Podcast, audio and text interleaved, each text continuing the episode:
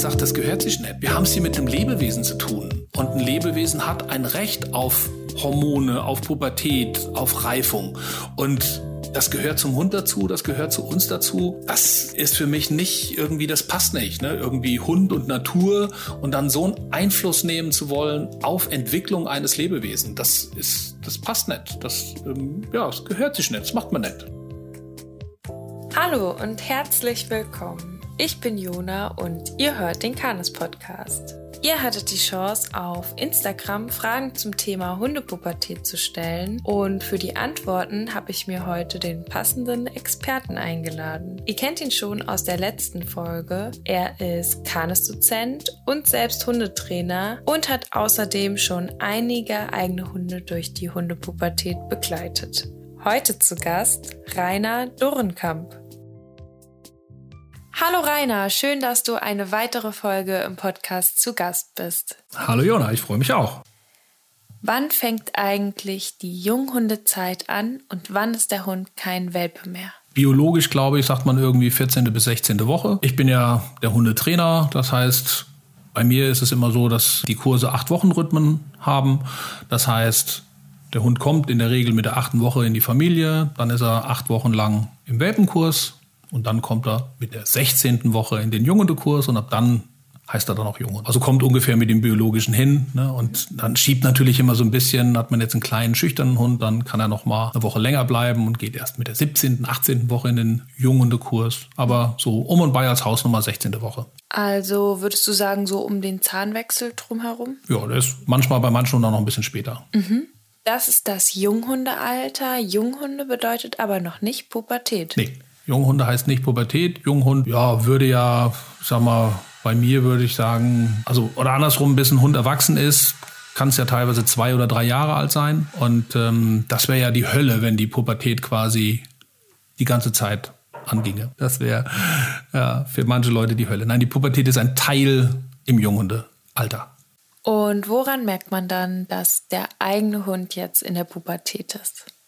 Manche Leute merken das gar nicht, ne, weil nicht jeder Hund pubertär irgendwie expandiert, exploriert. Bei einer Hündin wird man es erstmal merken, dass eventuell die erste Läufigkeit kommt. Das ist ein Anzeichen für die Pubertät. Und die geht ja manchmal auch unter, oder? Also ja. es kann ja auch sein, dass die manchmal noch gar nicht so bemerkt wird, weil sie noch nicht so stark ist. Also das weiß man nicht genau. Also manchmal sagen die, ja, die ist noch nicht läufig und dann wird sie erst mit elf, zwölf Monaten läufig. Dann ist die Frage, ist es wirklich die erste Läufigkeit oder mhm. war die erste Läufigkeit einfach so, dass man es nicht bemerkt hat, ne? dass die Blutung noch, noch gar nicht so ähm, stark war und dann weiß man nicht, ist es die erste Läufigkeit oder ist die erst ein bisschen untergegangen. Und beim Rüden geht's häufig los mit Beinheben. Ne? Das sind so die erstmal äußerlich erkennbaren Anzeichen, Verhalten könnte auch ein Stück weit eine Rolle spielen. Aber auch beim Rüden gibt es Hunde, die entweder sehr, sehr früh das Bein heben und da rein altersmäßig oder sowas noch gar nicht in der Pubertät sind. Und andere lassen sich auch ziemlich viel Zeit, hat auch ein bisschen was mit motorischen Fähigkeiten zu tun. Wenn ich wackelig bin auf drei Beinen, dann bleibe ich halt noch auf vieren, hat häufig was mit der gefüllten Blase zu tun. Also ist die Blase gefüllt, ist da so eine Übergangszeit, dann pinkelt die noch auf vier Beinen. Dann, wenn es so in Sachen Markieren geht oder ne, die Blase ist leerer, dann machen sie es schon mal auf drei Beinen. Also das gibt dann so einen Unterschied. Also, also wäre erstmal ein sichtbares Zeichen von Läufigkeit und Beinheben. Da könnte dann die Zeit der Pubertät Pubertät angebrochen sein. Also kann man nicht sagen, gestern war er noch nicht in der Pubertät und heute ist er schon in der Pubertät, sondern das ist wahrscheinlich einfach so ein Übergang. Ja, ja, nicht nach Kalender. Ne? Und gerade da haben wir es ja dann auch mit vielen verschiedenen Hunderassen zu tun. Tendenziell kann man sagen, Hunde, die am Ende kleiner sind von der Endgröße her, bei denen geht alles ein Tuck schneller. Und äh, Hunde, die als Endgröße nachher groß sind, bei denen ist alles ein bisschen langsamer vom Verlauf her. Also, eine Dogge wird später, kommt später in die Pubertät als ein Jack Russell Terrier. Also wenn wir jetzt eine Dogge nehmen, dann kann das vielleicht auch mit so einem Jahr sein, oder? Ja. Und wenn wir einen Jack Russell oder einen Parson Russell Terrier nehmen, vielleicht so mit sechs, sieben Monaten. Ja, der kann mit fünf Monaten schon in die Pubertät kommen. Ne? Also ja, das ist so eine grobe, grobe Richtung. Und ich finde es auch gut, dass man sich da nicht so, also es ist ja kein Buch, ne? Also oder kein, kein Kalender oder keine Maschine, wo man sagt, ne, jetzt ist der Tag und jetzt bist du. Wie bei den Menschen. Oh Wunder, wir sind beide Säugetiere. ja, ja, und ah, man, also, ich glaube, dass da Leute gerne so eine Guideline hätten, wann, wie, wo, aber. Zur Sicherheit. Ja, und hinzugucken und zu gucken, was mhm. passiert und ich finde auch manchmal wird Pubertät auch so ein bisschen überbewertet. Ne? Also muss gar nicht so dramatisch sein. Gucke ich aber immer hin und warte nur auf den pubertären Fehler, den der Hund macht, dann kommt er vielleicht auch. Mhm. Ne? Also schon, ja, individuell bleiben ist so das Wichtigste, finde ich, generell mit dem Hund. Was macht denn meiner? Ne? Und alle werden, alle Rüden werden irgendwann das Bein heben und alle Hündinnen werden irgendwann läufig werden. Wenn wir von gesunden Hunden sprechen, da muss man auch nicht sagen, oh Gott, dieses neun Monate und war noch nicht läufig, ist da irgendwas falsch, muss ich zum Tierarzt? Dann wartet man halt das wird schon passieren. Ja, es gibt ja nach den Welpenkursen Junghundekurse, die in einigen Hundeschulen angeboten werden. Was würdest du sagen, wie wichtig ist so ein Junghundekurs und für wen ist ein Junghundekurs sinnvoll?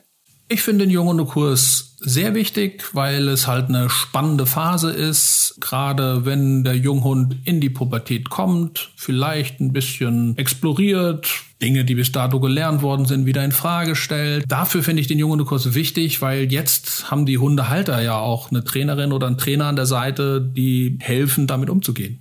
Mhm. Von daher finde ich den Junghundekurs einer der spannendsten und wichtigsten Kurse und auch vielleicht ein bisschen zu entlasten. Es ist normal, dass er so ist. Da muss man jetzt nichts in Frage stellen und oh, haben wir alles falsch gemacht? Nee, hat man nicht. Ne? Und man hat Gleichgesinnte, man sieht, oh Gott, die anderen sind auch so.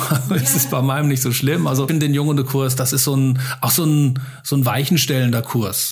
Total. Prävention. Ja, für spätere Themen so, wenn man da schon viel mitbekommen hat oder auch wenn später Themen aufkommen, selber schon mal als Hundehalter in etwas in eine gute Richtung machen, ohne direkt in die Hundeschule mit Problemen gehen zu müssen. Ja, absolut. Ja, wenn man sich jetzt nicht eine Rasse ausgesucht hat, wo alles immer easy peasy ist und man eh weiß, was man macht und es der fünfte Hund ist oder so, immer gut in einen Junghundekurs zu investieren. Naja, auch für die Leute, die einen Easy-Peasy-Hund haben, weil sprechen wir mal so klassisch von Sozialisierung, also andere Hunde kennenlernen. Im Welpenkurs natürlich ein großes Thema, andere Hunde, wie spielen die, wie bewegen die sich, aber auch im Junghundekurs, gerade wenn es so ein bisschen losgeht mit Konkurrenz und so, also auch für die Easy-Peasy-Hunde ist natürlich gleichaltriger Hundekontakt im Junghundealter auch super wichtig. Auch einfach in so einem guten, kontrollierten Umfeld Übungen mit Ablenkung von anderen Hunden machen zu können. Ja, und in der Regel ist es ja so, dass man die Hunde, die dann im Junghundekurs sind, auch einschätzen kann, weil die waren dann auch schon im Welpenkurs. Vielleicht kommt mal jemand hinzu, aber dann hat man, wie du sagst, den kontrollierten Rahmen. Die Trainerin kennt dann die Leute, die dazugekommen sind. Das heißt, die Leute fühlen sich auch sicherer, gerade wenn man da so einen kleinen Schlawiner hat, der jetzt mal so ein bisschen ausprobiert und ne, auf den Lappen haut. Das ist doch viel sicherer in der eigenen Hundeschule zu machen als auf der Hundewiese und dann gerät er an einen erwachsenen Hund und pinkelt dem übertragenen Sinne gegens Bein und dann muss er ja auch mit einer Antwort rechnen und das fühlt sich natürlich im Junghundekurs schon mal viel sicherer an als draußen in der Natur. Die nächste Frage habe ich im Vorfeld an Dr. Iris Mackensen-Friedrichs weitergeleitet und sie hat uns netterweise dazu Sprachnachrichten geschickt.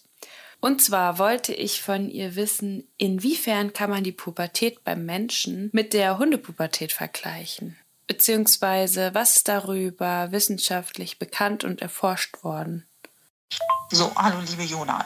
Also wir wissen, dass es beim Menschen so ist, dass das emotionale oder der emotionale Teil des Gehirns sich ein wenig früher entwickelt in der Pubertät und der Teil des Hirns, der sich mit dem Denken, den bewussten Entscheidungen, mit Problemlöseverhalten und so weiter befasst, der ist ein bisschen später dran, so dass man damit auch leicht erklären kann, warum es bei Teenagern immer mal wieder dazu kommt, dass sie extrem emotional sind, von jetzt ganz happy und alles ist super und danach wird nur noch geheult und geschrien und sie können das selbst gar nicht einsortieren, weil der Teil des bewussten Denkens und Handelns noch gar nicht hinterhergekommen ist. Beim Hund ist das zum Beispiel überhaupt nicht nachgewiesen und es geht sogar so weit, dass es bei unseren nächsten Verwandten, bei anderen Affen auch nicht nachgewiesen ist. Und das macht auch Sinn, denn wenn man sich das vorstellt, dass das bei einem Wildtier so wäre, dann hätten die wahrscheinlich geringere Überlebenschancen. Also beim Hund ist diese zeitlich versetzte Gehirnteilentwicklung nicht nachgewiesen und nochmal auch nicht bei unseren nächsten Verwandten. Das scheint etwas zu sein, so sieht es im Moment zumindest aus, dass es das nur beim Menschen gibt. Gut, was wir noch vergleichen können, wenn wir jetzt Pubertät Mensch und Hund vergleichen wollen, es gibt Untersuchungen, die befassen sich mit der Pubertät des Menschen. Und da zeigt sich, dass Jugendliche, die unsicher gebunden sind an ihre Eltern oder Bezugspersonen, dass die früher in die Pubertät kommen und dass sie dann auch eher widersprechen, nicht mehr so gehorsam in Anführungszeichen sind und auch nicht mehr so kooperativ. Und da gibt es jetzt eine Untersuchung, die hat das auch sich angeguckt im Vergleich zur Mensch-Hund-Bindung.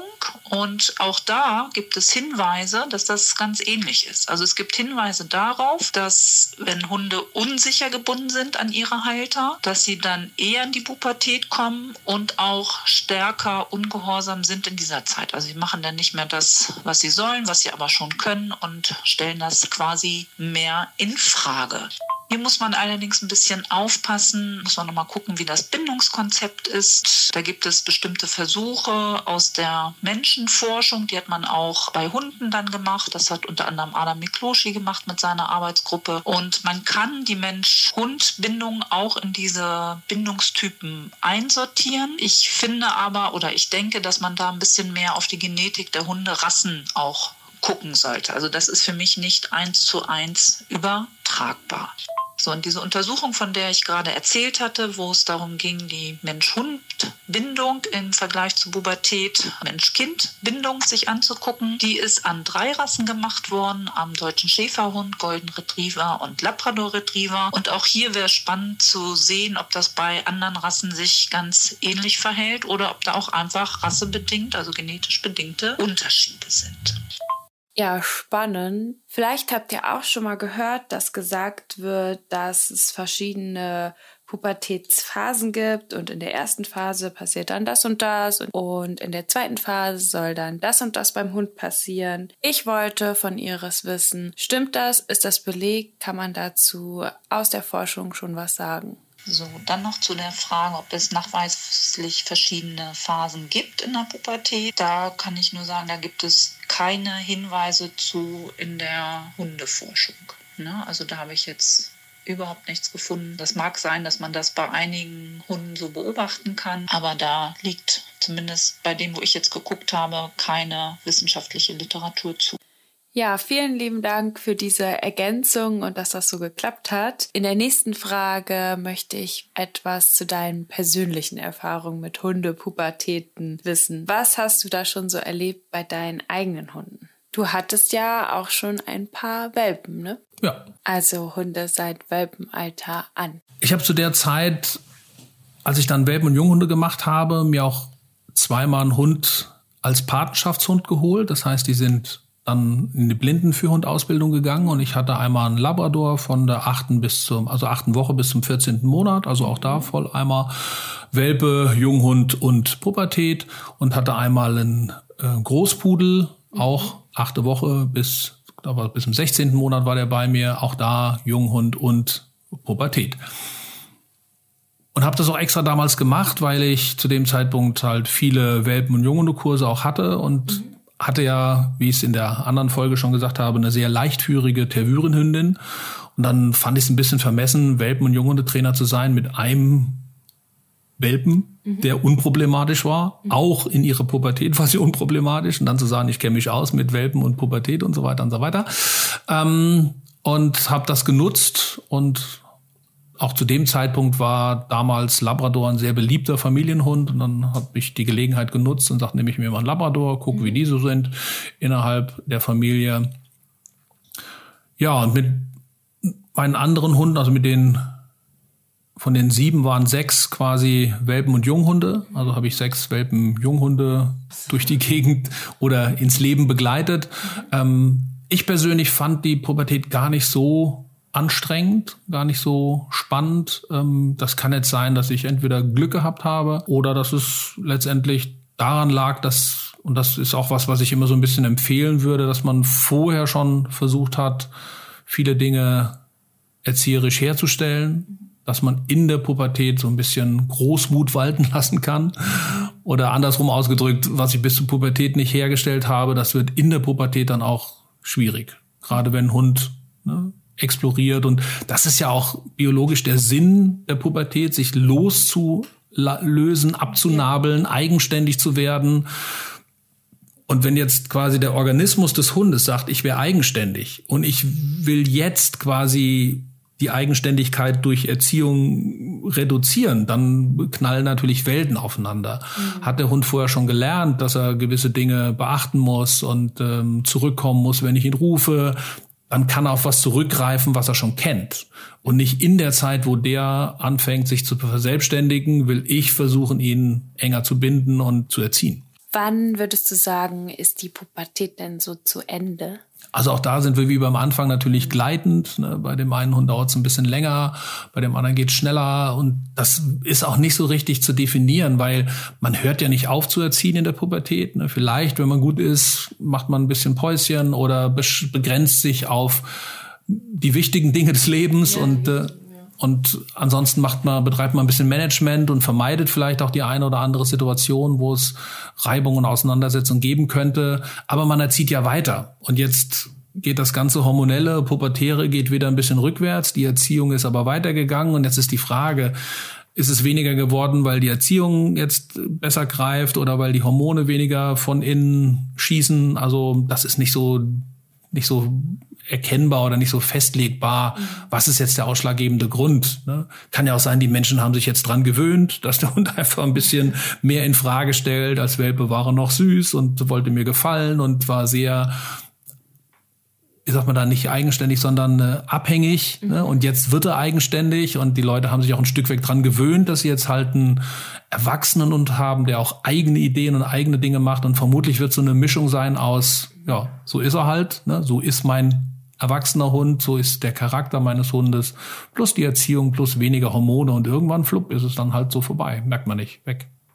Mhm. so ist er jetzt. So ein Übergang dann. Ja, gleitend, ne, gleitend und ja. ja spannend. Ich glaube, es ist auch einfach sehr unterschiedlich, was da so passiert an Phasen und wo Hunde vielleicht nochmal sehr doll ihren Menschen in Frage stellen. Natürlich abhängig von der Beziehung und was man da geklärt hat aber auch abhängig von den Hormonen und vom Alter. Ja, und vom Hundetyp. Also habe ich einen Hundetyp, der vom Grundveranlagung und genetischen Potenzial eher darauf ausgelegt ist, eigenständig und in Frage zu stellen. Der wird mich in der Pubertät natürlich mehr nerven als ein Hund, der genetisch dafür gemacht ist, zu kooperieren, mit seinem Menschen zusammenzuarbeiten, vielleicht auch ein bisschen unselbstständig zu sein und so weiter und so weiter, der wird mich in der Pubertät weniger nerven, weil da von der Grundveranlagung her, und dann können die Hormone von innen schießen, aber die Grundveranlagung spielt den Hormonen nicht zu. Also es summiert sich nicht. Ne? Ja. Bei dem Hund, der eher eigenständig ist, da summiert sich das mit den Hormonen und äh, bei dem anderen Hund eben weniger. Hast du ein Lieblingsalter bei Hunden? Ja, zwei bis zehn. also ich mag Hunde, wenn sie, sag mal, erwachsen sind ähm, und diese ganzen vielleicht Junghunde, Schnöselkram ausprobieren und so checken, wenn das so ein bisschen hinter sich ist. Und ich bin auch, muss ich ehrlich sagen, nicht so der alte Hundetyp. Also alte Hunde, gibt ja Menschen, die mögen alte Hunde. Ich finde schön, wenn mein Hund noch hört und ich also wirklich wirklich anatomisch hören kann. Und wenn ich ihn rufe, kommt er. Und wenn man dann und ich habe jetzt auch schon also mein erster Hund Doro ist sehr alt geworden und habe jetzt einen zwölf Jahre alten Hund, bei dem geht es jetzt gerade so los. Ich rufe ihn und der kam fast immer. Und jetzt weiß ich nicht, hört er nicht oder will er nicht oder kommt jetzt ein bisschen Altersstarrsinn und so. Und ähm, also ich bin nicht so der der Typ für alte Hunde. Ich mag so dieses gesunde gesunde Mittelalter. Ne? Da habe ich am meisten Spaß mit den Hunden. Ne? Das andere kriegt man aber auch hin. Ne? Dann dabbelt er halt hinter ihm her und Taxi werde ich jetzt ab und zu an die Leine machen, ne, weil er einfach mhm. so, dann tüdelt er so rum und verliert sich, und dann hört er mich nicht mehr und dann muss ich ihn einfangen und dann äh, mache ich den halt jetzt vermehrt an die Leine. Also ist dann auch wie in der Pubertät. Ja, das kommt dann, das kommt dann wieder und es hat auch seinen Reiz. Ne, ist halt schwierig. Ne? Wir haben ja drei Hunde, ne? einen noch sehr jung, der ist noch keine zwei, also der ist gerade in Pubertät der eine will halt immer vorweg und der andere trödelt immer hinterher und ähm, die dritte weiß nicht so genau, soll ich hier oder soll ich da. Das macht's dann halt in Kombi ein bisschen, bisschen anstrengender. Also von daher ist so mein Lieblingsalter aus der Pubertät raus, souverän erwachsen, vor alt werden. Ihr konntet vorher auf Instagram einige Fragen an Rainer stellen. Bin gespannt. Und die gebe ich jetzt einfach mal so alle an dich weiter. Jo. Und ich freue mich sehr, dass du die beantwortest. Die erste Frage, die wir bekommen haben, ist, was kann man vorbeugend vor der Pubertät schon machen? Und eine Frage, die auch dazu passt, wie bereite ich mich auf die Pubertät vor? Was sollte schon passiert sein? Ja, ähnlich wie ich es eben schon mal kurz angesprochen habe, vorher schon anfangen zu erziehen, gewisse Dinge aufzustellen, ernst genommen zu werden und ein paar Regeln, Rückruf würde ich eintrainieren. Und was kann ich machen? mich in Gelassenheit üben und einfach zu wissen, dass es kommen wird, die Pubertät. Das ist ja sicher. Und auch gar nicht so viel Gedanken machen vorher, weil vielleicht wird es gar nicht so dramatisch, wie man sich das da. Ähm, vielleicht ist das auch in der heutigen Zeit, dass sich alle irgendwie verrückt machen. Achtung, Pubertät und so. Vielleicht ist es gar nicht so schlimm, wie es wird. Zu wissen, dass es kommt und gelassen damit umgehen und vorher Minimum den Rückruf trainiert zu haben bei seinem Welpen. Ja, Rückruf ist auf jeden Fall gut. Was würdest du für andere Bereiche sagen? Zum Beispiel das andere große Thema Leinführigkeit. Was sollte man da schon gemacht haben? Muss der Hund in dem Alter schon immer perfekt an der Leine laufen? Also wenn wir jetzt Junghund Anfang nehmen, irgendwie ähm, 16. Woche, dann muss der da noch nicht perfekt an der Leine laufen. Da ist er ja häufig noch so, dass er seinem Menschen folgt und aufpasst, wo der hinläuft und nicht verloren gehen will. Also die meisten Ausnahmen bestätigen da immer die Regel. Von daher muss er das mit 16 Wochen so noch nicht können. Etwas später soll er zumindest schon mal zeitweise sich an seinem Menschen orientieren können. Das hilft natürlich dann auch in der Pubertät, die ja ablösen, Exploration, eigenständig werden und hat er vorher gelernt, sich an seinem Menschen auch zeitweise zu orientieren, hilft das natürlich auch für die Pubertät. Und ähm, vielleicht auch einfach mal Situationen vermeiden. Dann brauche ich halt nicht auf die Hundewiese gehen und sagen, pass auf, jetzt orientiere dich an mir, wenn da die anderen Kumpels alle rumrennen oder andere Hunde rumrennen und dann lässt man vielleicht die ein oder andere Reizlage erstmal ein bisschen aus ne, und macht sich und dem Hund auch ein bisschen leichter. Das ist immer blöd, wenn die Hormone von innen sagen, los, tu's und ich von außen sage, lass es, lass es. Und das gibt ja dann auch häufig diese Reibung, die ja die meisten Hundehalter dann so beschreiben. Oh, kann ich den an die Wand klatschen und der macht nur eigene Dinge. Und vielleicht ist über Management und Vermeidung das Ganze schon, wird nicht so heiß gegessen, wie es gekocht wird. Ähm, ja, die nächste Frage haben wir eigentlich schon so ein bisschen angesprochen, aber Vielleicht willst du dazu noch mal was ergänzen. Was würdest du sagen, sind so die wichtigsten Grundsätze? Also auch so eine innere Haltung für es ist halt Pubertät. Mhm. Ja, so, da so ein bisschen locker, lockerer mit umgehen, ohne dass ich dabei die Umwelt gefährde. Mhm. Also nicht sagen, oh, der kommt halt nicht zurück und nicht als Ausrede. Genau, ne, der ist nicht in, der ist in der Pubertät, der kommt halt jetzt gerade nicht dann muss ich ihn halt vorher rufen und an die Leine nehmen, wenn er nicht zurückkommt. Ne, das wäre dann also nicht Ausrede und nicht die Umwelt irgendwie belästigen, nur weil mein Hund jetzt in der Pubertät ist. Also dranbleiben, aber nur in den wenigen wichtigen Sachen und in den anderen auch ein bisschen was zurückstellen. Ähm, ja, was einem wichtig ist, ist ja auch total unterschiedlich. Also wenn ich einen Hund habe, der mit ins Büro soll, dann muss der wahrscheinlich andere Sachen lernen als ein Hund, der an Schafen arbeiten soll. Ja, auch, auch wie ich lebe. Ich meine, wenn ich mit meinem jungen Hund spazieren gehe und ich treffe keinen anderen Hund, dann kommt er trotzdem zurück. Das heißt, es braucht ja immer einen Grund, um nicht zurückzukommen. Und mhm. wenn der Grund vielleicht gar nicht da ist, dann wird der eine jetzt sagen, warum soll ich den an die Leine nehmen? Der kommt doch immer, auch wenn er in der Pubertät ist, weil er natürlich so lebt, dass der Hund gar keine Veranlassung hat für Ungehorsam und eigene Dinge zu tun. Ja, eine Frage, die ich sehr spannend finde Woran erkennt man den Unterschied zwischen nicht gut erzogen und pubertär? Oder dass er vielleicht auch nicht so klare Grenzen hat und auch in den Basics vielleicht nicht genug gearbeitet wurde oder auch Dinge in der Beziehungsstruktur ungeklärt sind. Das habe ich jetzt ergänzt. Na, das ist ja ein bisschen, also es ist echt schwierig, das zu erkennen. Also Erkenntnis müsste sein, wenn es vorher geklappt hat und jetzt altersbedingt und keine Ahnung, Läufigkeit, Beinheben, wie wir es eben hatten, die Pubertät eingeläutet ist. Und jetzt klappen die Dinge nicht mehr. Also es muss vorher geklappt haben, jetzt klappt es nicht mehr. Dann wäre eher so die Geschichte von Pubertät. Das heißt, aufgrund der Pubertät werden die Dinge jetzt halt in Frage gestellt oder einfach auch mal schlechter. So.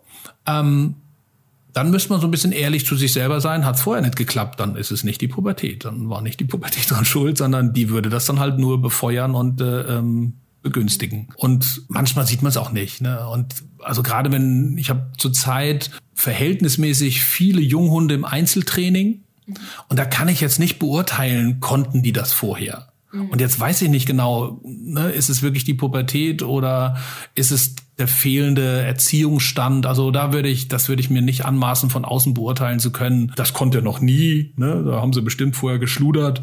Oder ist es wirklich die Pubertät, die dem Hund jetzt gerade sagt, meine mehr. Ja. Ich muss mich auf das verlassen, was mir die Leute sagen und sagt, das hat er immer gut gemacht. Dann glaube ich denen auch erstmal und dann ist es halt jetzt die Pubertät. Was tun gegen Ohren auf Durchzug? Gelassenheit, ne? Gelassenheit und also wirklich die Umwelt absichern, ne? aufpassen, dass er da nicht irgendwie Leute in Gefahr bringt ähm, und sei es nur hinläuft und erschreckt. Ne? Es gibt Menschen, die wollen keine Hunde und die können nicht nachvollziehen, das ist ein süßer Junghund. Wenn ein Hund schnell angerannt kommt, die können nicht unterscheiden, da ist keine Gefahr und so weiter und so weiter. Also ja, Gelassenheit und Absicherung. Kann man da im Training noch was machen? Gegen Ohren auf Durchzug?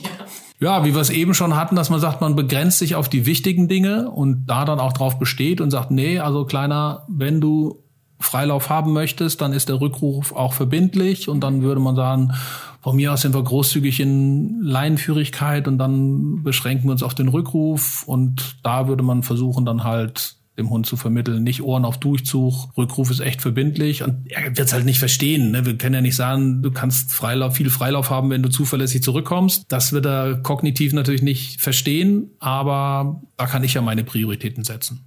Ja. Und dann kann ich gucken, kann ich da auch vermitteln, nicht Ohren auf Durchzug, ich rufe, du kommst. Ja, eine weitere Frage. Vergisst mein Hund wirklich alles in der Pubertät? Alles großgeschrieben möchte ich an dieser Stelle betonen. Nein, er vergisst nicht alles, ist ja keine Amnesie, die er hat, sondern ähm, er kann zurzeit dann vielleicht auf gewisse Dinge nicht zurückgreifen. Aber das Schöne ist, wenn es vorher da war, kommt es auch wieder. Ne? Und dann ist nicht, dass man sagt, weil ansonsten, wenn das so wäre, wenn der Hund alles vergessen würde, dann würde man sagen, fangen wir erst nach der Pubertät an, lassen ihn vorher in Ruhe, weil dann wäre es ja vergebene Liebensmühe, vorher alles anzutrainieren, dann vergisst er eh alles, ich fange nochmal bei Null an. Ähm, dann wird man nach der Pubertät mit der Erziehung anfangen. Dem ist nicht so, kann ich entlasten, sondern das, was schon mal da war, das kommt alles auch wieder. Es gibt ja diesen Spruch ähm, über die Pubertät, er weiß nicht mehr, was Sitz und was Platz heißt plötzlich. Beobachtest du das so im Training?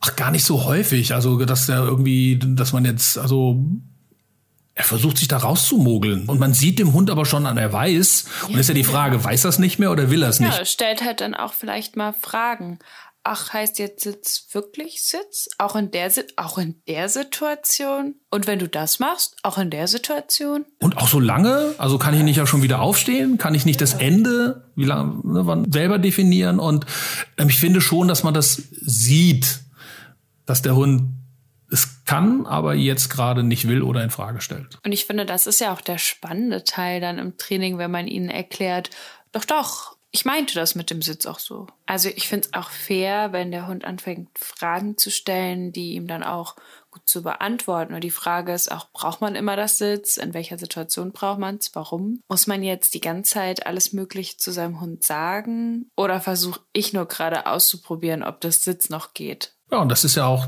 die Frage. Ne? Also weniger ist mehr, ne? wenn man dann in der Pubertät weniger Sitz verlangt, sondern nur an den Stellen, wo es auch wirklich Not tut.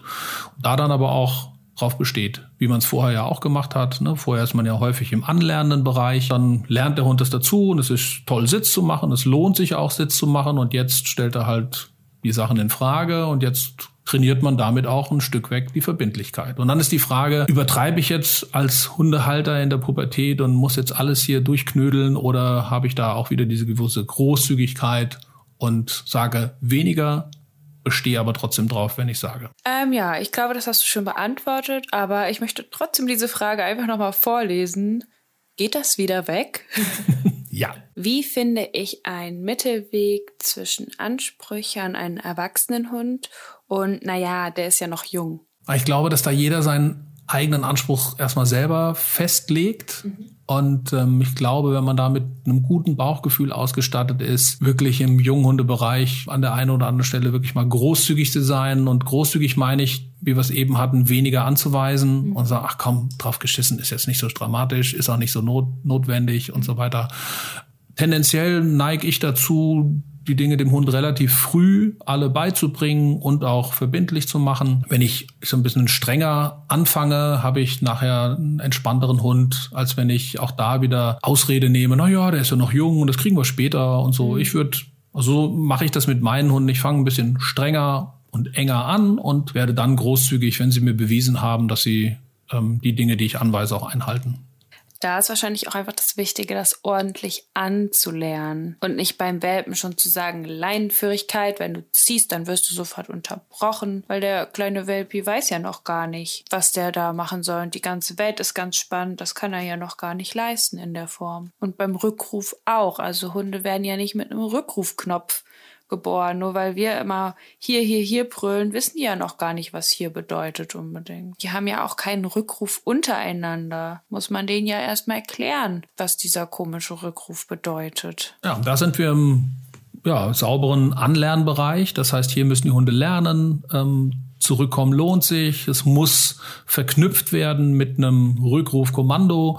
Und hier wäre natürlich die, die Halter auch gefragt, da dabei zu bleiben, also immer den Hund anzusprechen und dasselbe Rückrufkommando zu nehmen, wenn er dann kommt, das auch zu belohnen und so weiter und so weiter. Das sind halt Dinge, die im Welpenkurs beginnen, aber auch elementar für den Junghundekursbereich sind. Gerade wenn die Pubertät noch nicht da ist, ne, die Hunde dann im Junghundekurs sind, ähm, da wäre es schön, diese ganzen ganzen Dinge sauber anzulernen. Oder wie ich es im Studium sage, ist immer, man kann nichts verbindlich machen und durchsetzen, was der Hund nicht vorher sauber gelernt hat. Deswegen finde ich auch den Junghundekurs, ja, ja, das ist fair. Deswegen finde ich den Junghundekurs so elementar, weil hier natürlich die ganzen anlernenden Dinge viel mehr Raum haben als im Welpenkurs. Da sind andere Dinge wichtig. Da ist Sozialisierung und Gewöhnung an die Umwelt und Beziehungsaufbau und so weiter und so weiter. Und im Junghundekurs kommen dann die klassisch, so wird man sagen, diese Grundkommandos, ne, Gehorsam, ne, Erziehung, aber sauber anlernen. Dann kommt die Pubertät, teilweise verbindlich machen und nach der Pubertät geht's weiter. Ja, ich glaube, das ist nämlich gar nicht so unwichtig zu betonen für Menschen, die vielleicht gar keine Erfahrung bisher mit Welpen und Junghunden gesammelt haben, die denken, ah, da gehe ich einfach direkt um wie mit einem erwachsenen Hund, der schon Dinge vorher lernen konnte und viel Zeit dafür hatte. Trotzdem muss man ihn natürlich ernst nehmen, aber nicht zu etwas machen, was er einfach noch nicht ist. Ja, und das ist sowieso was, was so ein bisschen gefühlt sich verändert hat, dass die Menschen mit den Hunden nicht mehr so geduldig sind oder respektive sich nicht mehr so viel Zeit lassen. Mhm. Und äh, das muss alles heute irgendwie schnell gehen und und und Oh, warte, warte, das passt perfekt zur nächsten Frage. Okay. Und da schaffen wir uns doch direkt einen schönen Übergang. Übertreiben wir als Halter in immer mehr? Kann ich auch nur mit Ja antworten? ja, es ist schon so, ne, dass man, aber vermutlich auch gedrängt durch, durch die Umwelt, durch die Medien, durch alles und auch auch hier so eine so ein Vergleich, ne, meiner kann schon das und kann deiner das auch und und dass man sich entweder selber oder von außen so viel Druck macht und sich da ein bisschen Zeit lassen und auch dem Hund die Zeit zu geben, ne, in Ruhe erwachsen zu werden, zu reifen und die Dinge zu erlernen und dann aber auch verbindlich zu zeigen. Mhm. Ja, über Zeit. Manches löst sich über Zeit. Ja. Manchmal braucht man auch wirklich Hilfe, aber es ist halt so schwierig zu unterscheiden wo ist jetzt eine Zeit, wo ich mal ein bisschen locker lassen kann oder wo es sogar wichtig ist, mal ein bisschen locker zu lassen und wo es eine Sache, wo ich einfach über die Zeit stark dranbleiben müsste. Dafür ist ja dann wieder genau ein guter Trainer oder eine gute Trainerin da, sich dort Hilfe zu suchen oder ein guter Junghundekurs. Ja, und mit Zeit meine ich nicht, dass man abwartet, bis es von alleine kommt, mhm. sondern man nimmt sich die Zeit in der Erziehung seines jungen Hundes ähm, um die Dinge öfter zu wiederholen, mal zu pausieren und dann wieder was anderes zu machen. Und ich sag mal, bis der Hund drei Jahre alt ist, also gebe ich mir drei Jahre Mühe und ziehe das auf die drei Jahre, habe ich mit den meisten Hunden 10, 12 Jahre Spaß. Mhm. Und es muss nicht alles im ersten halben Jahr passieren, ne? weil kann gar nicht, weil wer das den Anspruch hat, dem fällt dann die Pubertät auf die Füße. Ne? Und ja. man darf sich ruhig zwei, drei Jahre Zeit nehmen, bis man sagt, jetzt habe ich einen guten Hund. Das ist doch bestimmt für viele erleichternd zu hören. Es tut manchmal ganz gut, glaube ich, das von außen gesagt zu bekommen. Ja, ich weiß nicht, also früher im Schäferwohnverein hieß es bei uns, du hast drei Jahre einen junge Hund, du hast drei Jahre einen gute Hund und du hast drei Jahre einen alte Hund. Und für mich steckt da, also da sind wir wieder bei diesen Sprüchen oder Regeln oder die Dinge. Für mich steckt da einfach drin, dass man sich früher wirklich drei Jahre Zeit gegeben hat, seinen Hund ankommen zu lassen, sich entwickeln zu lassen, ihn auch zu erziehen, aber nicht irgendwie alles in der Kürze der Zeit und äh, ja, dann hat so ein Hund halt mit acht, neun Monaten noch mal ein bisschen mehr an der Leine gezogen als später. Und es geht auch irgendwas kaputt im Haushalt, wenn man einen jungen Hund hat. Ne? Und dann ne? und dann pinkelt er auch mal in die Wohnung. Also es sind halt einfach Dinge, die passieren. Mhm. Und so dieses Perfekte und es darf nichts passieren, es muss alles so in der Ideallinie laufen. Das ist auch so eine Vorstellung, da müssen wir auch so ein bisschen stellvertretend oder Rechtsanwälte für die Hunde sein. Es sind einfach junge Lebewesen und da laufen nicht alle Dinge so glatt. Und Vielleicht ist das auch so ein bisschen so diese Welt von Facebook und Co. Ne? Es postet ja jeder nur die glückseligen Bilder. Genau, wir sind ja hier bei Instagram-Fragen und ich glaube, da sind wir auf jeden Fall gut im Thema drin. Ich glaube, innerlich fühlen es auch viele so, aber dann aber das macht was mit einem, jeden Tag in Stories oder Beiträgen zu sehen, wie vermeintlich toll es bei anderen läuft, wenn man auch nur ein paar Sekundenausschnitte immer wieder sieht. Macht schon Druck. Ja, und man könnte mal so ein, so ein Forum aufmachen für Pubertät, ich krieg die Krise, ne? Also auch mal zu posten, ne, wo laufen die Dinge nicht so, weil das macht Druck, ne, wenn alle nur Friede, Freude, Eierkuchen posten und sagen, mein mein mein junger Hund wunderbar, alles. Aber solche Beiträge gibt's auch vereinzelt. Finde ich gut. Aber vielleicht ist das auch wieder nur die Bubble, in der ich mich bewege. Aber so dieser Trend geht, glaube ich, schon dahin, dass man sagt, mehr Realität zeigen, also ich vergleiche ja gerne, ohne das gleichzusetzen, ist ja mit Eltern und Kindern ähnlich. Ne? Da geguckt wird, ne, wie alt ist er, kann er schon laufen? Und mein Gott, wenn wir jetzt von gesunden Kindern ausgehen, die lernen alle laufen und die lernen alle sprechen. Der eine halt ein bisschen früher, der andere ein bisschen später. Kann man ja die Frage stellen, ist es nicht schlauer, später laufen zu lernen, wird man länger geschoben. Ne? Also ja, dieses, dieses Wettbewerb und dieses Messen und sich gegenseitig Druck machen, das ist das, was ich, ähm, das finde ich echt gruselig. Ja. ja. Warum? Ne? Es sind Hunde gesund und die werden alle irgendwie erwachsen. Gut, ähm, die nächste Frage. Sollen Junghunde viel Kontakt zu erwachsenen Hunden haben oder eher zu Junghunden? Also beides finde ich sinnvoll. Also Junghunde, dass sie auch wieder mit Gleichaltrigen ähm, Kontakt haben, um sich eben auf der gleichen Altersstufe auseinanderzusetzen und zu lernen, was passiert mit Gleichaltrigen. Und trotzdem ist nichts dagegen zu sagen, wenn sie Kontakte mit Erwachsenenhunde haben. Hier wäre es halt schick, wenn man auch den Erwachsenenhund einschätzen kann. Ne? Ja. Kann der mit jungen Hunden? Will der überhaupt mit jungen Hunden? Also es, einige Junghunde nerven schon dann ziemlich. Mhm. Und dann ist ja auch der erwachsene Hund ähm, zu berücksichtigen, ob der jetzt sich die ganze Zeit ner nerven lassen muss und so weiter und so weiter. Das wären halt so Dinge, die, also habe ich einen guten, sozialisierten, erwachsenen Hund, der sagt, ich lasse mir ein bisschen was gefallen, wenn du übertreibst, dann kriegst du aber auch mal eine Grenze gesetzt. Das ist natürlich optimal. Da ist die Frage, wo finde ich den, wo kriege ich den her? Und äh, auf der Hundewiese kann es sein, ich kenne den anderen Hund nicht so gut und kann den nicht so einschätzen. Ist auch nicht dramatisch, wenn so ein Welpe jetzt mal unverhältnismäßig eine oder so ein Junghund so unverhältnismäßig mal eine gezwiebelt kriegt. Das muss er dann auch mal lernen, damit umzugehen. Aber sollte nicht die ganze Zeit passieren und nicht immer wieder. Von daher, beides ist gut und beides ist wichtig für die Entwicklung eines Hundes.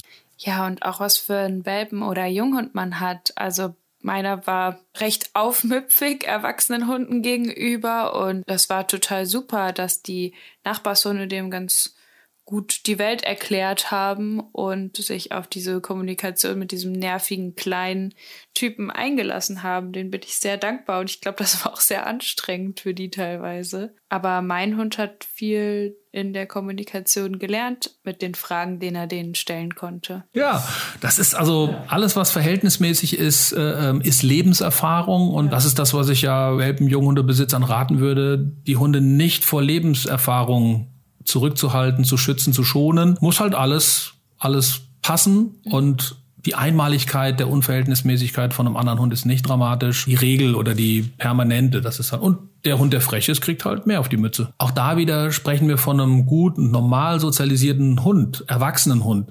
Der wird auch den vorsichtigen, zurückhaltenden Hund demzufolge kommunikativ anders da in Empfang nehmen und er wird den ja nicht vermöbeln. Wenn der vorsichtig und zurückhaltend ist, dann wird passenderweise auch der erwachsene Hund vorsichtig und zurückhaltend sein. Und dann ist der erwachsenen Hundekontakt natürlich auch für so einen Hund wichtig und förderlich für die Entwicklung. Entscheidend, dass man den Hund kennt oder den Halter kennt und der kann einschätzen und sagt, jo, meiner ist gut mit jungen Hunden, mhm. ne, dann passt das. Also gute Kontakte, gute oder andersrum so rum ausgedrückt, gute Kontakte heißt nicht immer, dass es ähm, harmonisch miteinander ausgeht, mhm. sondern gute Kontakte heißt, dass ein frecher Hund auch vielleicht mal Grenzen gezeigt Ja, die Lernerfahrung ist das, was zählt. Genau. Kann man schon so auslasten, wie man es bei einem erwachsenen Hund tun würde? Ich denke mal jetzt mit einem Junghund bzw. pubertärem Hund.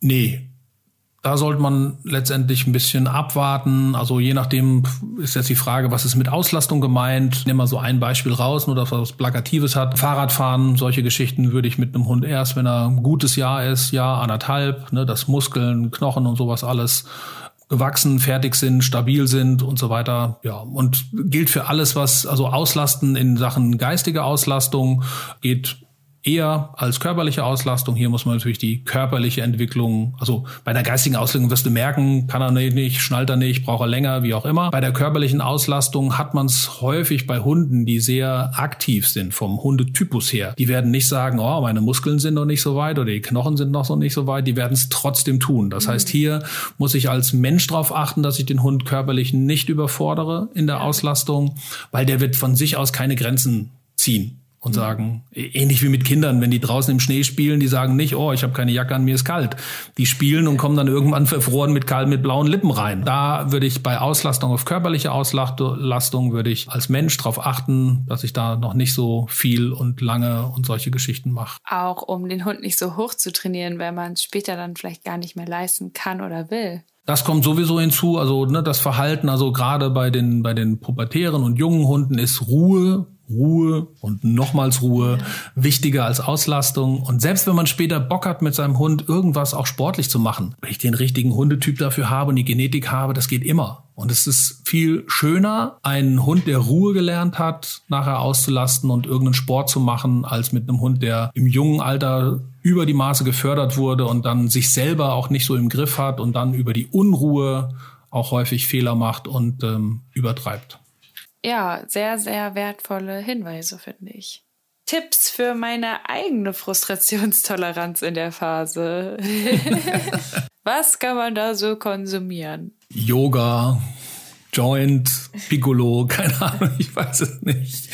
Ja, vielleicht. Typabhängig. Ja, vielleicht das Bewusstsein, wirklich das Bewusstsein, dass es passiert und ähm, was wir vorhin auch schon beantwortet haben, Bewusstsein, es geht auch wieder vorbei. Ne? Also es ist ein zeitlich begrenzter Rahmen im Junghundealter, dass das vielleicht ein bisschen sich austauschen mit anderen pubertierenden Hundehaltern und sozusagen alles ganz normal. Ne? Und da die Kirche im Dorf lassen. Das hilft vielleicht. Ne? Manchmal hilft es vielleicht auch an seine eigene Pubertät, sich zurückzuerinnern. Wie rebellisch war man selber. Oder, oder auch, wenn man Kinder hat. Ja. Ne? Vielleicht entschuldigt man sich nochmal rückwärts bei den Eltern, was man da alles so angestellt hat und wirklich Grenzen austestend und so. Ne? Ich glaube, Verständnis für den Hund, das wäre so das, was einen vielleicht selber auch ein bisschen frustrationstoleranter macht. Ja. Ja, und wenn es gar nicht mehr geht, also klar, Training ist immer eine Möglichkeit, aber wenn man einfach mal durchatmen muss, kann man ja auch überlegen, den Hund mal für eine Woche oder so in die Hundepension abzuschieben wo er gut versorgt ist. Ja, also das kann auf alle Fälle mal helfen, zu sagen, boah, einmal durchatmen und eine kleine Hummel, ne, wenn die schön mit anderen Hunden in Kontakt sind, die kommen dann auch meistens ziemlich platt wieder, ne, weil die natürlich den ganzen Tag da irgendwie die erwachsenen Hunde nerven und so weiter und so weiter. Das ist schon, ja, kann auch mal eine ganz gute ähm, Auszeit sein für einen. Und dann freut man sich wieder auf den kleinen Schlawiner. Wie verhindere ich von Anfang an, dass sie mich also es handelt sich hier anscheinend um eine Hündin, aus dem Fokus verliert. Vorher schon Orientierung und Achtsamkeit, Aufmerksamkeit, sowas hergestellt und trainiert zu haben. Das wäre ja dieses von Anfang an. Und in der Zeit, wo der Hund expandiert, exploriert, vielleicht ein bisschen wieder, also im Junghundebereich, nimm das mal das Thema so als, als Anlass. Ich bin so gar kein Freund von Schleppleine. Ähm, und schon gar nicht Schleppleinentraining, aber gerade im Junghundealter finde ich das eine gute Geschichte, zu sagen, der Hund soll Auslauf haben, soll mich nicht aus dem Fokus verlieren. Und jetzt muss ich eben nicht erziehen, sondern ich lasse ihm einfach an der Schleppleine laufen. Und bevor ich mir die Erziehung vermiese, weil der auf 20 Meter ist und ich rufe ihn und er kommt nicht und der sagt, mach dein Kram doch allein, dann sichere ich ihn mit der Schleppleine ab als reines Management und Sicherung, nicht als Erziehungshilfe. Und da macht die Schleppleine wirklich Sinn. Und dann kann man vielleicht auch ein bisschen durchatmen und sagen, ja, lassen da ein bisschen alleine rumspacken. Und sie in dem Falle verliert mich nicht so ganz aus dem Fokus. Man ja auch eine Bindung, ne? Eine Anbindung. Eine Anbindung. Boah, die nächste Frage finde ich sehr, sehr wichtig. Und ich freue mich total, dass sie gestellt wurde und sie in dieser Folge ihren Platz findet. Hat eine Kastration Einfluss auf die Pubertät? Ja, das hat sie natürlich. Wenn ich vor der Pubertät kastrieren würde, dann ist ganz normal anatomisch eine Hormone, Ausschüttung von Hormone natürlich begrenzt sehr, sehr, sehr begrenzt. Das heißt, ähm, das macht man nicht. das heißt, ähm, Kastration nicht, also so würde ich das immer empfehlen, nicht bevor der Hund wirklich hormonell ausgereift ist. Und dann sind wir wieder bei dem Alter zweieinhalb bis drei. Mhm. Ne, wenn überhaupt, also müsste man sich überlegen, wofür ist die Kastration überhaupt, was soll sie bewirken. Aber hier vertrete ich ziemlich deutlich die Meinung, ein Hund hat Recht auf Reifung und erwachsen zu werden. Ja. Und man kastriert keinen Hund, bevor er nicht wirklich hormonell ausgereift ist. Und unter Kastrieren verstehst du auch Chippen, nehme ich an. Also hormonelle Beeinflussung, ne? Das wäre, ne, der Chip macht ja ähm, ähnliche Geschichten, also hormonell beeinflussen. Auch das würde ich im jungen Alter nicht empfehlen. Ja, weil was ich in letzter Zeit tatsächlich häufiger gehört habe und auch als Frage bekommen habe von KundInnen, kann auch so eine Trenderscheinung sein, dass vor allem pubertäre Rüden, die in der Zeit, in der Wahrnehmung der HalterInnen sehr anstrengend sind, gerade so mit neun Monaten oder so, dann die Überlegung steht, sie chippen zu lassen, nur für diese Zeit, nicht um sie langfristig zu kastrieren, mit die Hormone sozusagen runtergedrosselt werden, mit sie es dann in dieser Zeit leichter hätten. Nein, da kann ich nichts zu sagen.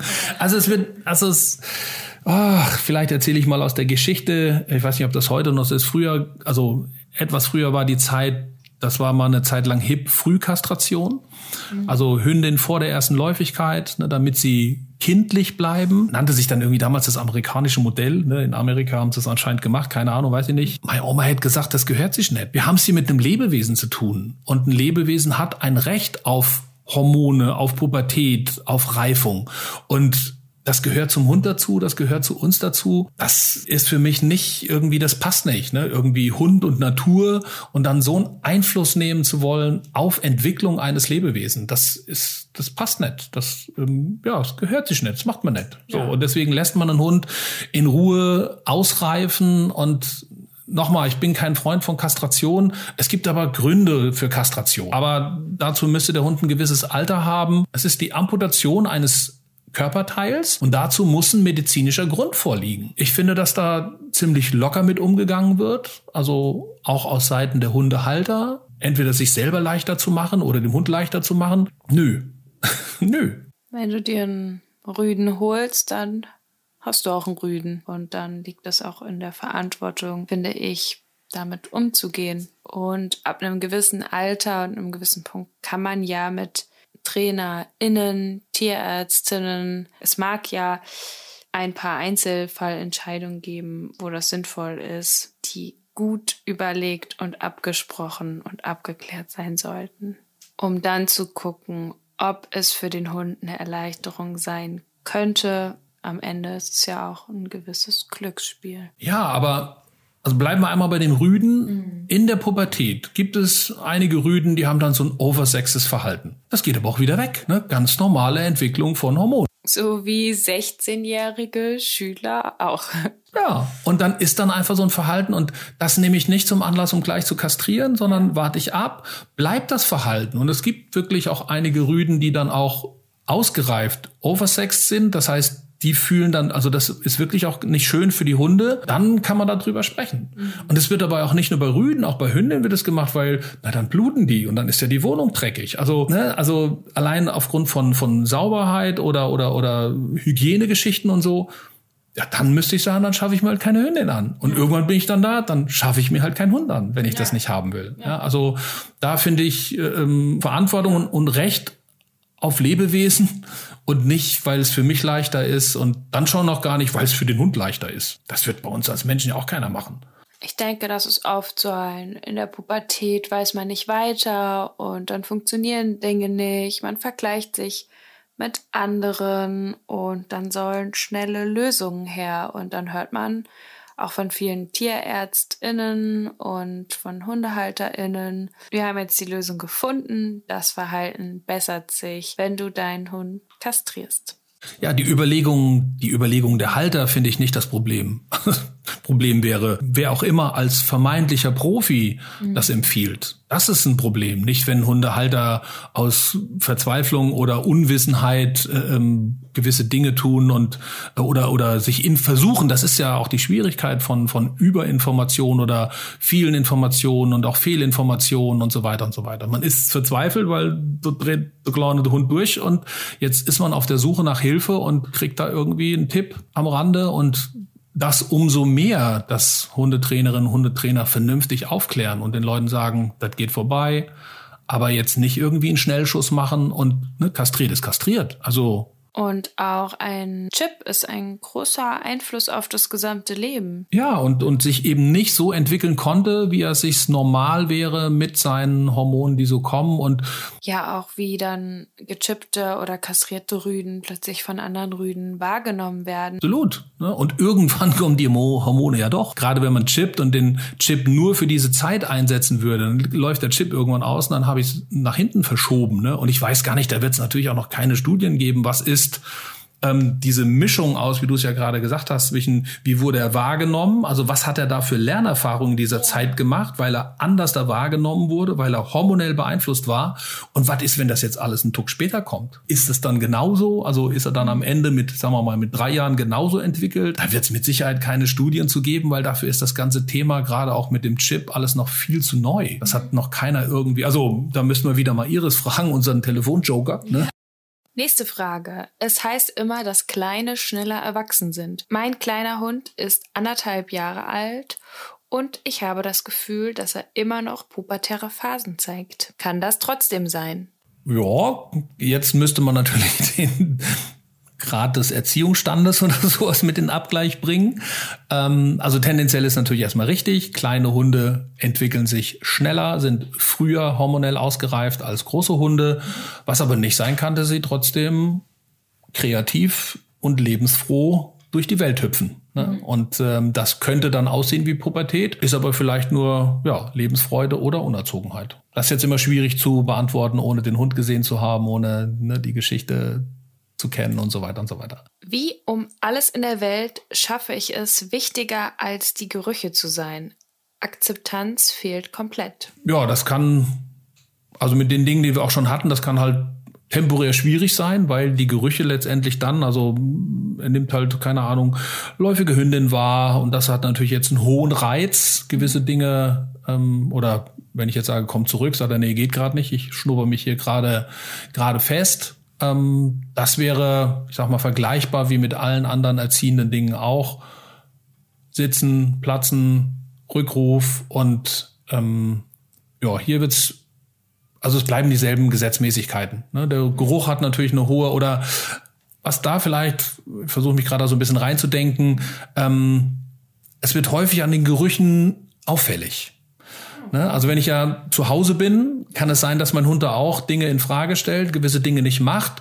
Das ist aber nicht so dramatisch, weil äh, ich stehe ja nicht blöd im Feld und äh, er hängt, schnuppert sich irgendwo fest und ich äh, merke der macht jetzt hier eigene Dinge und das ist ihm alles wichtiger als zum Beispiel der Rückruf.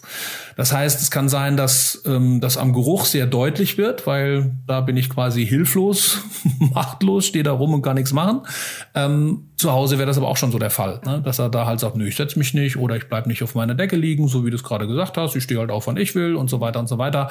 Und an dem Geruch hat man dann vielleicht das Gefühl, dass man nicht mehr ernst genommen wird oder nicht so wichtig ist. Ähm, an anderen Stellen ist das aber auch schon der Fall. So, das wäre so mein, mein Gefühl, weil die Gesetzmäßigkeiten bleiben dieselben, gegebenenfalls Management oder die Verbindlichkeit damit reinnehmen dass er sagt, du kommst trotzdem, auch wenn es hier so gut riecht. Ja, und da kann man ja auch einfach sagen, es ist einfach eine hohe Ablenkungsstufe, so ein Geruch, der nicht zu unterschätzen ist, den wir auch gar nicht so wahrnehmen. Also gar nicht wahrnehmen eigentlich. Ich habe noch nie den Geruch von einer läufigen Hündin wahrgenommen, wenn ich ehrlich bin.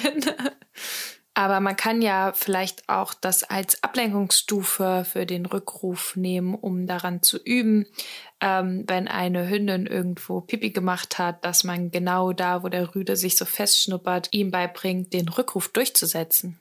Wenn ich das in der Zeit nutze, ja. ne, und dann sind wir auch wieder bei den Dingen, die wir am Anfang hatten. Ich habe ihm sauber den Rückruf beigebracht, angelernt. Und das wäre ja dieser jungen Bereich, dass ich die, den Schwierigkeitsgrad immer sukzessive steigere, damit der Rückruf immer besser wird. Und dann muss man halt abwägen, kann er das hier bei dem guten Geruch schon leisten oder hätte ich noch muss ich noch ein bisschen vortrainieren an anderen Ebenen oder kann ich sagen, nee, Kleiner, das ist jetzt echt, das musst du. Du ja. musst jetzt hier zurückkommen. Und wenn ich das im jungen Alter nutze, habe ich dann auch einen guten erwachsenen Hund, der auch bei hoher Ablenkung und bei guten Gerüchen zuverlässig zurückkommt.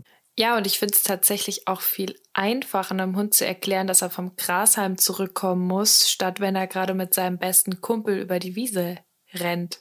Naja, wobei das natürlich auch unterschiedlich sein könnte. Es sind Hunde, die sind vielleicht mehr am Geruch wie am Sozialkontakt mit anderen Hunden interessiert und mhm. so weiter. Da kann man ja vielleicht noch mal, also es wäre dann noch so ein großes Thema, was man, gerade wenn ich dieses wichtiger machen, mhm. das hat natürlich dann ganz viel auch wieder mit der Beziehung und der Beziehungsstruktur zu tun. Ne? So wie wir es in unserem anderen Podcast hatten, habe ich ja das geile Wort Bindung gezogen. Das ist halt wirklich auch ein Teil der Pubertät, dass man als Persönlichkeit, als Mensch, als Erziehungsberechtigte, wie man sich auch immer sehen möchte, vom Hund in Frage gestellt wird. Und dann ist dieses wichtiger und ernster genommen zu werden, nicht direkt am Geruch zu trainieren, sondern vielleicht im täglichen Zusammenleben. Ja. Ähm, das sind dann natürlich Dinge, da kann man nochmal einen extra Podcast drauf ja. machen. Ne? Wie werde ich wichtiger genommen? Oder ein Seminar zum Thema häusliches Programm bei Kanes besuchen. Ja, ne? was da so ein kleiner Hinweis ist, und das wollte ich vielleicht auch so ein bisschen ausdrücken mit zu Hause sind die Dinge vielleicht auch schon, nur da stören sie halt nicht, dass man nicht immer nur an der Stelle, wo es am meisten stört, versucht was zu verändern, dann ist man in so einer Symptombehandlung, sondern Hund, Erziehung, Zusammenleben ist komplexerer und ja, größerer Bereich als was mache ich, wenn er jetzt nicht zurückkommt oder genau. da so dolle schnuppert. Ne? Mhm. Das würde aber den Rahmen hier noch sprengen. Ja, nächste Frage, die ist ein bisschen äh, allgemein, hat auch gar nicht so viel mit der Pubertät zu tun, aber ich stelle sie dir trotzdem, dachte ich. Was tun, wenn der Hund ständig Hunger hat? füttern.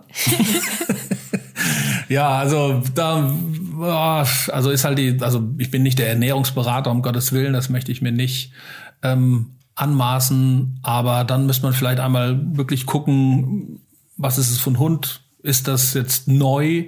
Ist das durch die Pubertät gekommen? Ist das rassebedingt? Was füttert man? Also füttert man sehr hochwertiges Futter, muss man ja sehr wenig füttern und dann kann es schon sein, dass ein Hund permanentes Gefühl hat, ich habe Hunger.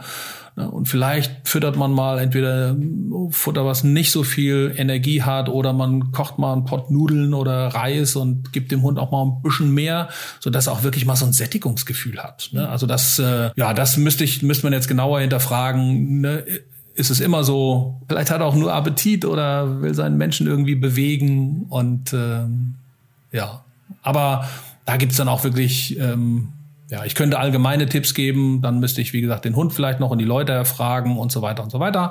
Ähm, ernährungsmäßig gibt's ja auch heute mittlerweile ziemlich Leute, die sich da super mit dem Thema auseinandergesetzt haben, ne, mit Energie. Es gibt ja auch immer mehr Hunde, die gewisse Unverträglichkeiten haben, nicht mehr alles essen können, ne, wo eigentlich der Hund mal so ein Allesfresser war und so ein Resteverwerter. Ne. Also mein Hund ist mein Mülleimer. Ja, meine auch. Also die fressen alles.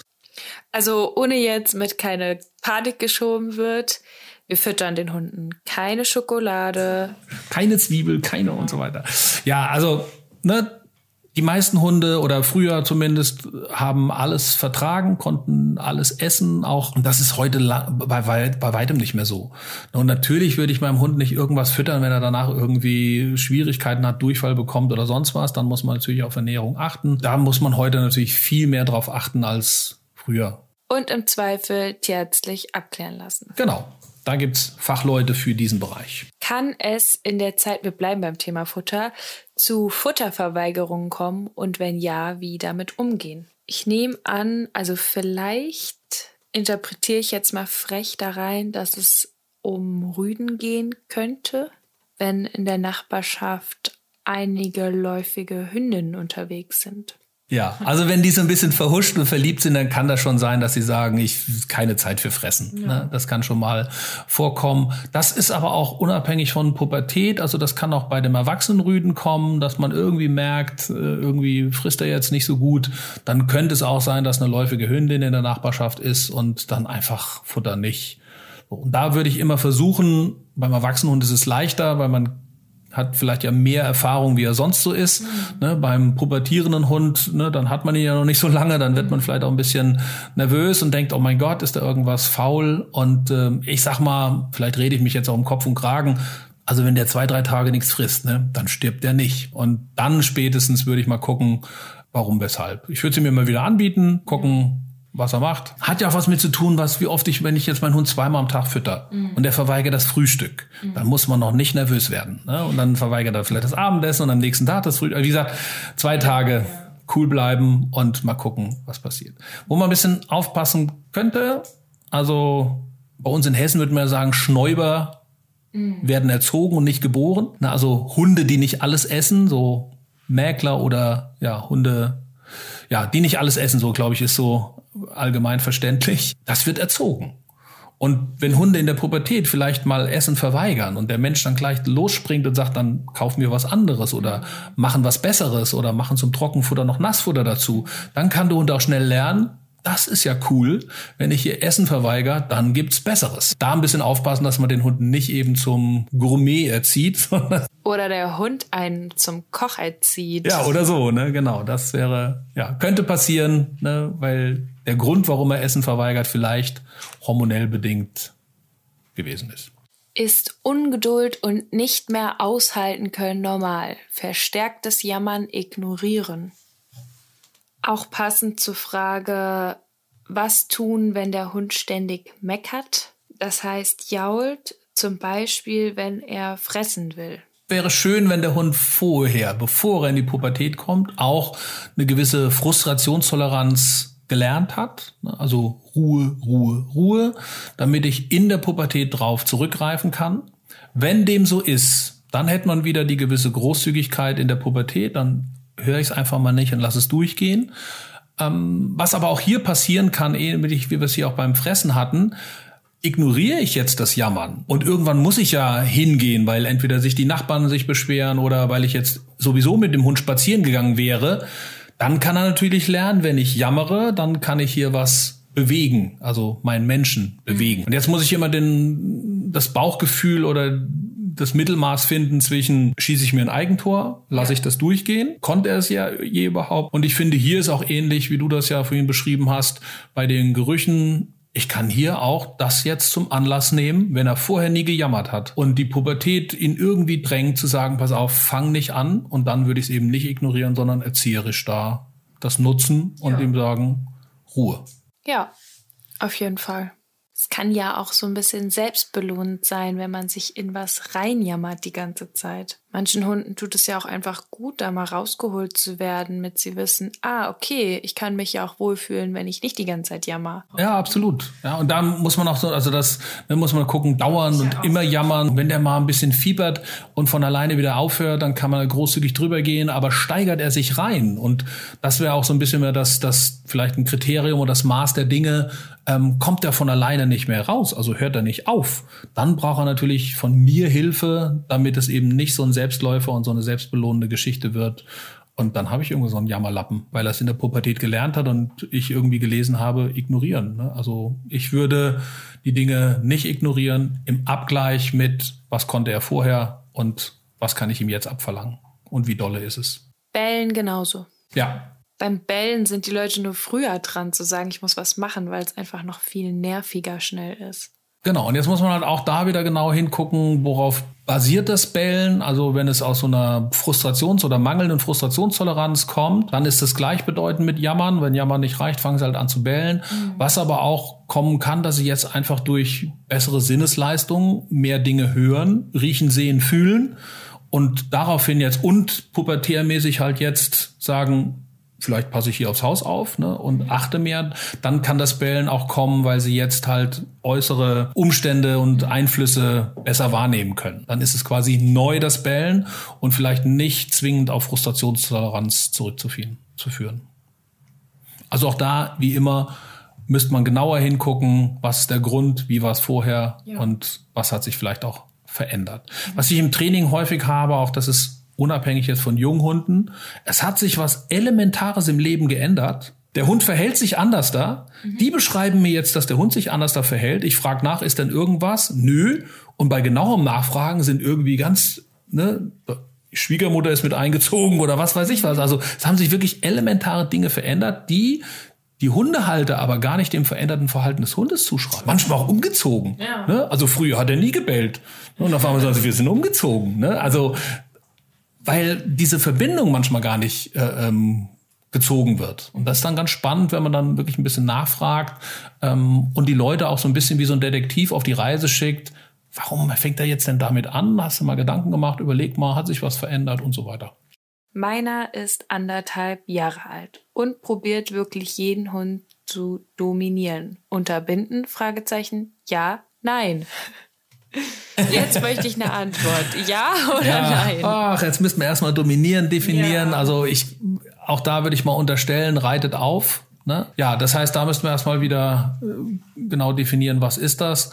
Ich versuche trotzdem eine Antwort zu geben. Also wenn mein Hund mit anderthalb jetzt permanent provoziert, würde ich das unterbinden auch zum Selbstschutz. Ne? Also irgendwann kommt ein erwachsener Hund, dann kommt der freche Schnösel und nimmst jetzt mal das Wort, obwohl es nicht ganz so korrekt ist und dominiert darum, dann kriegt er halt auf die Mütze. Ja, und ähm, das will ich ja auch nicht. Das heißt, ich will da versuchen, die Kontrolle zu behalten und, und das in vernünftige Bahnen zu führen. Und alles, was ein Hund permanent macht und immer wieder und immer wieder, heißt, er braucht Hilfe von außen. Gibt es eine Konkurrenzsituation mit einem Hund und die spacken sich da rum und hin und her und das ist einer von zehn, würde ich sagen, so what?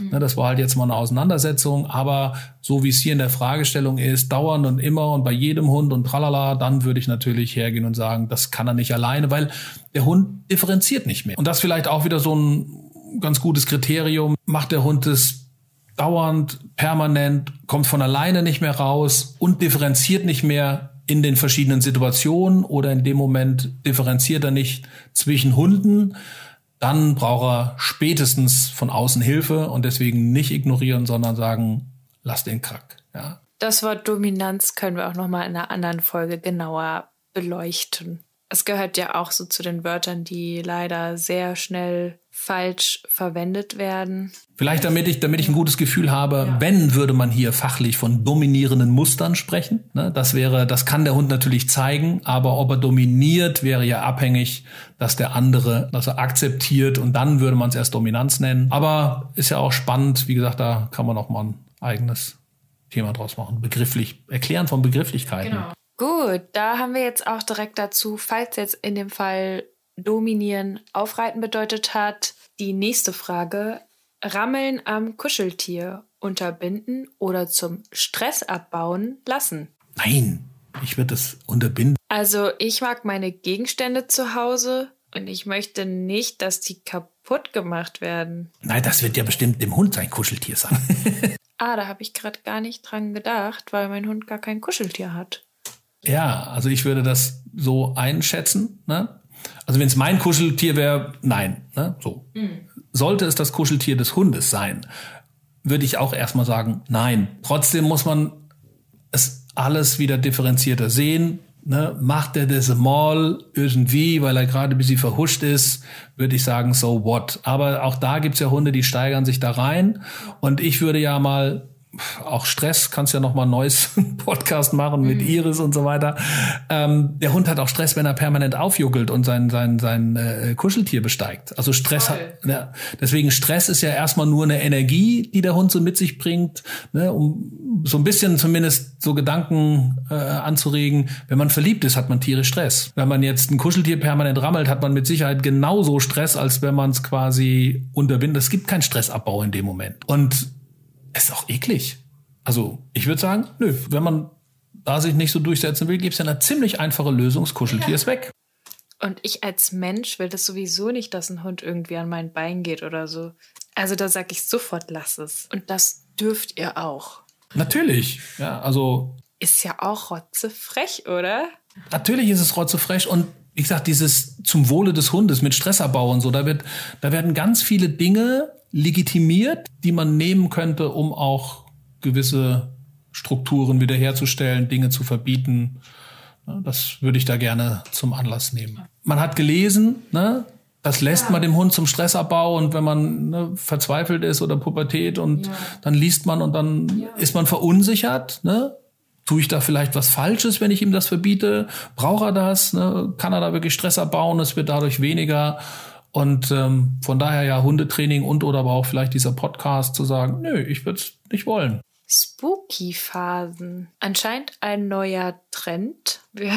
Hier steht Spooky-Phasen. Erkennen, was tun und wie kommt man da gut wieder raus. Also Spooky-Phasen, ich habe das ja ähm, mal gegoogelt ne? und anscheinend ist das, wie du sagst, ein neuer Trend. Ähm, ich kenne das nicht.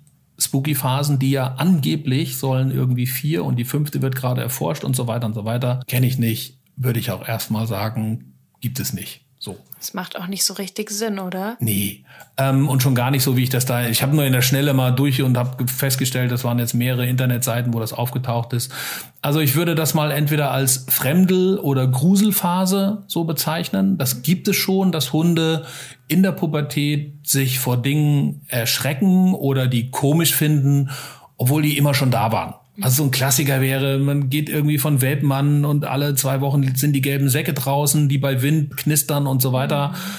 Und jetzt auf einmal schreckt er sich vor den gelben Säcken. Wo man sagt, da sind wir schon zehnmal dran vorbeigelaufen. Das kann doch gar nicht sein. Ne? Ja, gibt es. Ähm, das sind aber nicht irgendwie feste Phasen. Der eine erschreckt sich mehr, der andere weniger.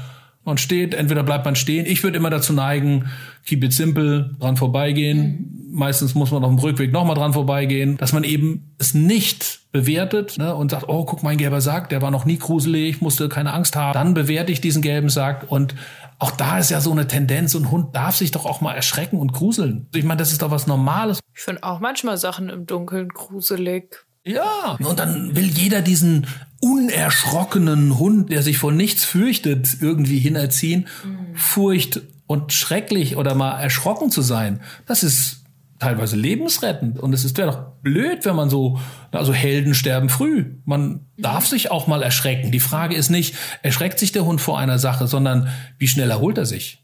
Die Frage ist viel wichtiger, als ob er sich erschrocken hat. Und wir erschrecken uns auch vor Dingen. Und da macht keiner irgendwie eine Welle. Oh, ne, da hat's jetzt irgendwie geknallt, ich bin erschrocken. Und dann sagt man, hast du Knallangst? Müssen wir was gegen machen. Macht biologisch Sinn, macht für den Selbstschutz Sinn, macht für vorsichtig seinen Sinn. Also da auch aufpassen. Ne? Wir hatten ja vorhin auch diese Frage, dass man übertreibt, nicht selber da mehr Problem draus machen, als es ist. Mal gucken, was passiert, ob er sich in zwei Wochen immer noch erschreckt. Oder ob er sagt, das waren die gelben Säcke von vorher. Und ich hatte mal kurz eine Phase, wo ich die komisch fand. Wie erlangt mein Hund Resilienz? Was bedeutet Resilienz? Resilienz ist, ähm, glaube ich, ähm, Widerstandsfähigkeit. Ja. Ne? Kann man das mit so einer Coolheit oder so übersetzen? Ja, ich glaube, es ist Widerstandsfähigkeit in gewissen entweder Situationen oder oder generell. Ne? Also ich würde es hundetrainingsmäßig umformulieren wollen in entweder Gewöhnung Ne, dass er sich an gewisse Dinge gewöhnt. Gewöhnung an die Umwelt, die ist natürlich wichtig, aber wirklich eine Resilienz, also Widerstandsfähigkeit, ähm, weiß ich gar nicht, ob man die so im Training, ob das wirklich anstrebenswert wäre, die so zu erreichen. Ne? Dann hätten wir diesen Helden, den Nixmerker, mhm. ne, der so widerstandsfähig durch jede Situation gelangt und so. Ne? Aber Gewöhnung ist schon wichtig. Also gerade diese normalen Umweltgeräusche, Umbegebungen, ne, Autos, Kinder, da sollte Hund eine gewisse Gewöhnung erlangen, dass er jetzt sagt, das gehört dazu, da muss ich jetzt nicht jedes Mal erschrecken und ähm, aufpassen, weil es halt, was ja im Normalfall generell passiert, alles das, was er häufiger sieht und erlebt, daran wird er sich gewöhnen. Hier könnte man, wenn wir ja gerade im Bereich Junghund und Pubertät sind, dass man vor der Pubertät dem Hund halt auch mal Umweltreize bietet, die er in seinem Umfeld nicht erlebt, also plakativ der, der in der Stadt wohnt, geht mal aufs Land und zeigt seinem Hund auch mal eine Kuh. Und der, der auf dem Land wohnt, geht vielleicht auch mal in die Stadt und sagt, es gibt auch eine Straßenbahn. Dass man quasi das, was der Hund nicht erlebt oder hat, daran wird er sich automatisch gewöhnen, dass man ihm auch mal ein bisschen mehr zeigt. Was aber auch nicht dazu führen muss, dass man jetzt dem Hund bis zur Pubertät alles irgendwie nee. ähm, zeigen muss, was es auf der Welt geben könnte. Hier werden wir auch wieder, was ich im Jungenbereich auch elementar finde, hat man eine gute Beziehung kann ich den Hund auch durch die Beziehung, durch fremde und gruselige Situationen führen, weil er sich auf mich verlassen kann. Und wenn er dann als vor der Pubertät keine U-Bahn erlebt hat, dann kann er auch später mit mir in einer U-Bahn-Situation, wo er vielleicht erstmal erschrocken ist, aufgrund von einer guten Beziehungsstruktur sagen, wenn mein Mensch sagt, wir können hier gefahrlos gehen, dann können wir hier gefahrlos gehen. Tierschutzhunde. Naja, die kommen irgendwie Griechenland oder was weiß ich, ja. kommen ne, vom Strand gerettet und kommen hier in die Großstadt. Das können die häufig auch leisten, obwohl sie schon erwachsen sind, weil der Mensch ihnen dabei hilft. Ah ja, auch eine gute Frage finde ich, wo wir noch gar nicht drauf eingegangen sind. Unterschiede in der Pubertät zwischen Rüden und Hünden aus ExpertInnen-Sicht. Ah, ja, was gibt's für Unterschiede? Also erstmal die nach außen sichtigen, das heißt, die Hündin wird läufig, der Rüde hebt's Bein. So. Hier würde ich eher erfahrungsbasiert antworten wollen. Eine Tendenz ist so erkennen, oder eine Tendenz aus meiner Erfahrung heraus, dass Rüden eher explorieren, also sich nach außen darstellen, Imponierverhalten zeigen, die Konkurrenzsituationen jetzt annehmen und nicht mehr aus dem Weg gehen. Also die sind eher so ein, also machen halt so ein bisschen Macho-Gehabe, ne? Rüden sowas. Und äh, bei Hündinnen ist das weniger zu erkennen. Ähm, die werden manchmal ein bisschen kuscheliger, manchmal, was wir eben hatten, auch ein bisschen schissiger, ne? so ein bisschen vorsichtiger in gewissen Dingen. Und bei Hündinnen manchmal aber dann erst wenn die erste richtige Läufigkeit kommt, da kann es schon mal sein, dass sie in so Brutpflegeverhalten kippen. Mhm. Also die nehmen dann Kuscheltiere, legen die auf ihre Decke und würden sie vielleicht auch verteidigen. Aber das ist super, also super selten im Training. Ist jetzt nicht, dass man sagt, boah, das ist jetzt hier grob ausgedrückt, Rüden gehen ein bisschen mehr nach außen, Hündin vielleicht ein bisschen mehr nach innen. Mhm. so. Das wäre so ein Unterschied. Die letzte Frage, und zwar Thema Leinenführigkeit. Wann, wie wie daran gewöhnen. Also ich würde das jetzt so interpretieren, dass dahinter die Frage ist, was sollte der Welpe schon können, was sollte der Junghund in welchem Alter können, was können die schon leisten. Ich würde jetzt hier nochmal so ein bisschen Canis-like antworten wollen. Das heißt, uns ist die Orientierung, Hund orientiert sich am Mensch wichtig und das ist auch elementar, auch für vielleicht weiterführende Schwierigkeiten. Wenn man es ganz sauber und klassisch nimmt, hieße ja Leinenführigkeit nur, der Hund soll nicht an der Leine ziehen. Ne? Das ist mir ein bisschen zu wenig. Das heißt, ich möchte, dass sich der Hund an mir orientieren kann, zumindest zeitweise, dass er aufpasst, was ich mache. Das gibt mir natürlich auch Möglichkeiten, ihn überhaupt anzusprechen, in Interaktion zu treten und so weiter. Und ähm, da muss man wieder gucken, Orientierung kann ich ja nicht nur durch Leine herstellen, sondern Orientierung würde ich beim Welpen ohne Leine versuchen herzustellen. Also achte auf mich, das lohnt sich, pass mal mhm. auf, wo ich bin, pass auf, dass du nicht verloren gehst und so weiter. Hat der Welpe die Dinge schon gelernt und verinnerlicht, ähm, dann muss ich gucken, was erwarte ich jetzt von meinem Junghund und wie sehr erwarte ich das in der Pubertät. Kleine Trainingspausen, vielleicht später wieder loslegen. Wobei ja, also auch die Frage hatten wir ja vorhin schon, ne, übertreibt man nicht. Ne? Also es gibt auch echt viele Hunde, da kann man erzieherisch in der Pubertät einfach durchlaufen lassen und weitermachen. Die nerven zwar ein bisschen, aber man bleibt trotzdem dran an der ganzen Geschichte und nutzt, wie du es ja auch für ihn beschrieben hast, nutzt diese situativen und hormonell bedingten größeren Ablenkungssituationen, um den Erziehungsstand zu verbessern. Ich würde ein bisschen entlasten wollen für alle, die pubertierende Hunde haben oder erwarten. Es kommt, es geht vorbei und bei vielen ist es auch gar nicht so schlimm, wenn man nicht drauf wartet und beobachtet und siehste, da ist sie jetzt, die Pubertät.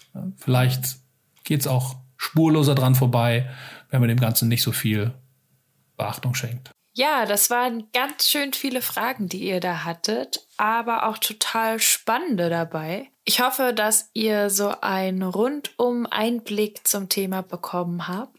Vielen, vielen Dank, dass du dir die ganze Zeit genommen hast. Wo kann man dich denn hören, sehen, mehr von deinem Wissen mitbekommen? Ja, also einerseits mache ich ja für Kanes Seminare. Da gibt's ja nicht nur Seminare, die äh, studiumsintern sind, sondern es gibt auch viele offene Seminare. Und da wird immer darauf geachtet, dass interessante Themen auch immer wieder als offene Veranstaltung angeboten werden. Das heißt, da kann man über die Canis Homepage gehen und gucken. Es gibt aber immer wieder auch Hundeschulen. Das sind meistens Canis Absolventinnen und Absolventen, die ihre Hundeschule haben, die mich dann buchen. Entweder für einen Abendvortrag, für ein, für ein Seminar oder für, ein, für eine Tagesveranstaltung. Das wird dann in der Regel lokal, was ja vielleicht für einige interessant ist. Dann, wenn hier lokal, dann werden die Hundeschulen das dann auch so bewerben. Also man kann mich da extern für buchen. Letztendlich so ein bisschen abhängig wann werde ich von wem wo gebucht. Die Dinge von Canis findet man auf der Canis Homepage und die Hundeschule, die mich bucht, wird es auch bewerben, darauf hinweisen. Und wer sich jetzt weiter informieren möchte, schaut gerne mal auf canis-kynos.de vorbei. Dort findet ihr zum Beispiel auch den Artikel zum Thema Stress bei Hunden, den Rainer angesprochen hatte, sowie verschiedene Veranstaltungen und Angebote. Wenn euch der Podcast gefällt, dann lasst sehr gerne je nach Plattform ein Abo, eine Bewertung oder einen Kommentar da. Und wenn ihr Feedback oder konstruktive Kritik habt, dann schreibt uns wie immer gerne auf Instagram unter canis-kynos oder auf Facebook unter canis. Mich findet ihr auf dem Instagram-Kanal Jona und die Hunde. Die nächste Folge hört ihr dann wie gewohnt Freitag in zwei Wochen. Vielen Dank für euer Interesse. Ich wünsche euch und euren Hunden eine gute Zeit. Tschüss!